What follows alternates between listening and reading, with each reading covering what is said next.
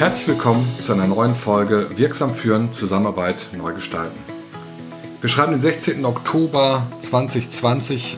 Das ist der Tag der Aufnahme dieser Folge und es ist ein, wie ich finde, kein guter Tag. Die Infektionszahlen in Deutschland steigen wieder. Die ersten Präsenzseminare werden abgesagt und wir befinden uns in einem ähnlichen Zustand der Verunsicherung und der Ratlosigkeit äh, wie am Anfang des Jahres. Ich habe gestern einen äh, Beitrag meines geschätzten und klugen Cousins bei Facebook gelesen, der sinngemäß sagte, äh, was da passiert sei. Wir hätten schließlich vier Monate Zeit gehabt, uns vorzubereiten, weil jeder Wissenschaftler oder viele Wissenschaftler bereits vorhergesagt haben, was passiert. Und ich habe dieses äh, Facebook-Posting als Anlass genommen, mal darüber nachzudenken, was wäre, wenn? Was wäre, wenn die Bundesrepublik eine Organisation wäre und was wäre, wenn Berater und Beraterinnen die Möglichkeiten hätten, diese Organisation zu beraten, genau mit dieser Aufgabenstellung, die ich jetzt mal sehr verkürzt, sehr verknappt und sehr vereinfacht darstellen möchte. Bevor ich das tue, möchte ich eins sagen. Bei dieser, ich nenne es mal Fantasiereise, die ich mit dir als Hörer oder Hörerin äh, begehen möchte, ist es mir absolut äh, fremd, politische Verbesserungsvorschläge zu machen, noch den Anschein zu erwecken, dass ich ein Rezept hätte, wie man mit dieser Pandemie umgeht noch möchte ich äh, Kritik üben an dem, was gerade passiert. Allerdings möchte ich aus meiner Rolle als Organisationsberater einfach einmal diesen, na, diese Analogie aufnehmen, um zu schauen, ob möglicherweise doch ein klitzeklitzekleiner Impuls oder äh, Faktor dabei sein könnte, der uns mh, hm, einen Fingerzeig darauf geben könnte, was wir in der jetzigen Zeit anders machen könnten. Und äh, natürlich weiß ich auch, dass vieles von dem, was ich gleich äußern werde, vollkommen unrealistisch ist in einer parlamentarischen Demokratie. Das matcht sich nicht mit unserem Rechtssystem. Es ist und bleibt eine Fantasiereise. Die Analogie ist also, wir haben eine Organisation, die nennt sich Bundesrepublik Deutschland und wir haben Berater und Beraterinnen, die darum gebeten werden, was könnten wir tun, um mit dieser Krise noch besser umzugehen. Und das erste, was mir einfällt, ist, dass wir erstmal konstatieren können, das, was uns am Anfang des Jahres passiert ist, das nennen wir eine Disruption, also ein disruptives Ereignis. Das beschreibt, dass wir unvorhergesehen in diese Situation gekommen sind. Natürlich gab es Fingerzeige ab Anfang Januar, aber äh, die Dynamik und die, äh, mit welcher rasanten Entwicklung das passiert ist, das konnte keiner ahnen. Und wir haben damals, wie ich finde, äh, relativ gut reagiert. Wir haben schnell reagiert und wir haben auch nach dem Prinzip äh, Trial and Error reagiert. Und das ist etwas übrigens, was auch immer eine äh, Intervention in Organisationen ist, dass man sagt, in, umso höher die Krise, umso schneller äh, umso wichtiger ist es, äh, schnell zu reagieren. Und der Grad de, des Disruptiven, also des Unvorgesehenen, der muss in der Intervention mindestens so hoch sein wie die disruptive Energie, die von außen kommt. Das Faszinierende, und das ist auch das, was mich bei dem Posting meines Cousins eben schon nachdenklich gestimmt hat, wie kommt es eigentlich, dass wir diese Zeit nicht reagiert haben oder vermeintlich nicht reagiert haben? Und dann äh, begebe ich mich nochmal in die Rolle des Organisationsberaters und würde sagen, als allererstes würde ich eine solche Organisation fragen, äh, was denn eigentlich ihr Ziel ist. Das ist ja immer die äh, Frage der Fragen. Und da würde irgendetwas von dieser Organisation kommen im Sinne von die Infektionszahlen niedrig zu halten und so weiter und so weiter. Und ich glaube, es wäre jetzt ein wichtiger Schritt, und das wäre auch eine beraterische Intervention, mal zu fragen, was ist denn bisher gemacht worden, um dieses Thema in den Griff zu bekommen? Und dann mal zu schauen, welche Maßnahmen davon erfolgreich waren. Die sollte man verstärken, aber auch, welche Maßnahmen eher das Problem stabilisiert haben, also wo nichts passiert ist. Und da fällt mir ein ganz großes, äh, markantes Beispiel ein, dass wir alle erstmal ohne Schuldzuweisung, ohne Fingerpointing feststellen können, die Situation in den Schulen scheint dramatisch zu sein. Sowohl was das digitale Lernen als auch was die Situation der Schülerinnen und Schüler vor Ort angeht, scheint es kein griffiges Konzept zu geben, außer Jacken anziehen und lüften. Und das ist schon, wie ich finde, eine organisationelle Leistung, vier Monate das mit dem Wissen, dass so etwas kommt, äh, im Raum stehen zu lassen, ohne etwas zu tun.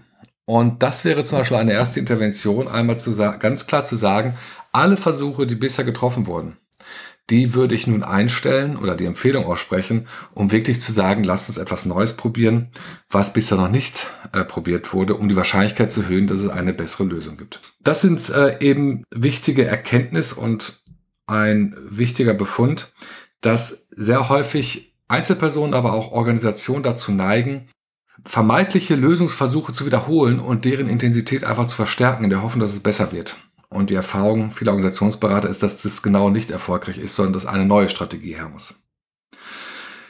Was mir weiterhin aufgefallen ist, wo es äh, Ähnlichkeiten geben könnte zu klassischen Organisationen, ist, dass das Treffen der Ministerpräsidenten und Ministerpräsidentin und der Kanzlerin davon geprägt ist, dass ein Konsens herbeigeführt werden soll. Das sind 16 Persönlichkeiten, die Eigeninteressen verfolgen, plus die Kanzlerin. Und das Ziel ist Konsens. Und bei Konsensentscheidungen können wir auch in Organisationen feststellen, die dauern sehr lange und sie sind in der Regel immer der, logischerweise der kleinste gemeinsame Nenner. Und hier gibt es auch oft Empfehlungen, das einmal anders zu gestalten, nämlich sich konsequent von dem Gedanken des Konsensverfahrens zu verabschieden, sondern eher in einen anderen Modus zugehen, der sich Widerstandsabfrage nennt. In diesem Kontext wäre so, dass also nicht gefragt wird, äh, wofür sind alle, sondern dass gefragt wird, wie hoch ist der Widerstand für gewisse Maßnahmen und man entscheidet sich für die Maßnahme, die den geringsten Widerstand hat. Jetzt mag der eine oder der andere von dir sagen, das macht doch eigentlich keinen großen Unterschied. Doch es macht einen großen Unterschied. Es ist eine völlig andere äh, Art der Entscheidung, ob ich mich für etwas äh, entscheiden soll, dafür auch nach außen stehe, auch dadurch natürlich eine Loyalität zu meinem äh, Bekenntnis und zu meiner Entscheidung habe oder ob ich sage, wir haben uns darauf geeinigt, wo der geringste emotionale auch Widerstand war und natürlich auch faktische Widerstand war und das ist die Entscheidung. Meine These, und das erkennen wir zumindest in Organisationen, ist, dass äh, Entscheidungen schneller fallen und dass äh, andere Entscheidungen gefällt werden, weil eben diese Kopplung für die Entscheidung hundertprozentig einzustehen, persönlich auch dafür zu stehen und dafür loyal sein zu müssen, einfach eine andere ist. Und ich möchte auch an dieser Stelle wieder betonen und nochmals einfügen, äh, falls du aus irgendeinem Grund es hier einsteigst, es ist und bleibt eine Fantasiereise. Und ich habe nicht den Anspruch, dass es realistisch ist, aber ich möchte sozusagen den, den Zweiklang herstellen zwischen der äh, momentan akuten Situation, in der wir uns befinden und äh, den Techniken, die auch Organisationen haben, wenn sie genau möglicherweise auch durch diese Pandemie verursacht, vor schwierigen Veränderungsprozessen sind. Ein weiterer Prozess, der mir auffällt, und auch das ist sozusagen aus der äh, unmittelbaren praktischen Erkenntnis und Erfahrung äh, genährt, dass es offenbar so ist, dass, bleiben wir bei dem Beispiel der Schulen, wir könnten aber auch andere Beispiele nennen, es so ist, dass es nicht am Geld mangelt, dass ähm, die Digitalisierung an den Schulen noch nicht so fortgeschritten ist, wie sie sein müsste. Ich glaube übrigens auch tief und fest inzwischen, dass es nicht an dem einzelnen Lehrer oder der Lehrerin liegt. Es liegt womöglicherweise noch nicht mal an der einzelnen Schule. Es liegt an dem System, an dem System Schule. Und in Organisationen, die äh, oft sehr groß sind und wo man feststellt, dass es hochbürokratisiert ist, dass es Genehmigungsverfahren gibt, dass unglaublich viele Leute dafür äh, gerade stehen müssen und ihre, ihr Platz dafür geben sollen, wenn eine Entscheidung gefällt ist, hat man sich angewöhnt, äh, mit so Hacks zu arbeiten, also im Sinne von Interventionsmöglichkeiten. Und eine davon ist folgende, dass man sagt, wenn es irgendwo einen Schmerzpunkt gibt und wenn diese betreffenden Menschen, die ihn auch benennen, dann ist es nicht an denen zu begründen und zu verschriftlichen, was sie wollen und äh, wie viel sie wollen, sondern man sagt sehr pauschal ausgedrückt jetzt, wir bestellen euch einen Betrag X zur Verfügung und äh, es ist in eurer Verantwortung, etwas dafür zu tun, dass sich dieses Problem löst. Wir wollen davon gar nichts mehr hören, ihr müsst euch dafür nicht rechtfertigen, sondern probiert es aus. Zum Beispiel könnte das jetzt in einer Schule so sein, dass man sagt, man gibt jeder Schule 15.000 Euro und diese Schulen sind, äh, können völlig frei entscheiden, völlig unbürokratisch entscheiden, ohne auszuschreiben, ohne Genehmigungsverfahren, was sie mit diesen 15.000 Euro machen, was darauf einzahlt, dass es den Schülerinnen und Schülern leichter fällt, in dieser Situation zu lernen.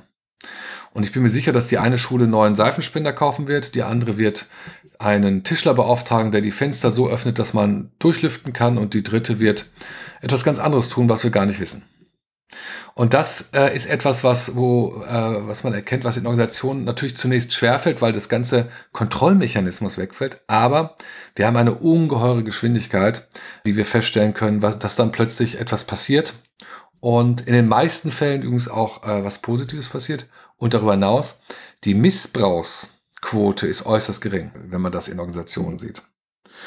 Das sind äh, für mich jetzt erstmal so äh, einige Themen, die mir so aufgefallen sind, die dafür sorgen könnten, dass möglicherweise, wenn man das nur ein Stück weit transportieren könnte, wenn es möglich wäre, die eine gewisse Geschwindigkeit herbeiführen würde und darüber hinaus, und das glaube ich ist ein entscheidender Punkt, viel mehr Selbstorganisation und Selbstverantwortung. Ich glaube wirklich, dass es nicht an den einzelnen Spielern und Spielerinnen liegt, dass in vielen Dingen die äh, Dinge so unglaublich lange dauern, sondern ich glaube, es liegt daran, dass äh, wir von unserem System, äh, von unserem Ansatz her nicht darauf vorbereitet sind, schnell, selbstorganisiert, dezentral zu entscheiden. Und das setzt natürlich voraus ein hohes Maß an Vertrauen, an Vertrauen daran, dass Menschen, die diese Freiheit dann genießen, auch verantwortungsvoll damit umgehen. Und das scheint noch nicht so ausgeprägt zu sein, dass wir es jetzt leben und nutzen können. Ich wollte diese Sendung einfach nutzen, äh, um das wiederzuspiegeln, was mir gerade durch den Kopf geht. Und äh, ich möchte einen Versprechen beziehungsweise eine Drohung loswerden, egal, kommt drauf an, aus welcher Perspektive du das jetzt empfindest. Ich habe jetzt ein aus dem Zusammenhang gerissenes Statement dazu gebracht, wie neue Arbeitsformen, neue Organisationsformen möglicherweise eine Inspiration für die Politik sein könnten. Gleichwohl möchte das ganze Thema, was sich ja sehr stark auf, auf die Punkte Selbstorganisation und Agilität bezieht, äh, noch einmal ähm, methodisch und auch theoretisch seriös und sauber darstellen. Und ich werde in einer meiner nächsten Folgen genau das beleuchten, nämlich das Thema Agilität und das Thema Selbstorganisation und das Thema Selbstverantwortung. Ich hoffe, dass dich meine Worte trotz allem ein wenig inspirieren konnten und ich freue mich auf ein baldiges Wiederhören. Dein Jörg Rosenberg.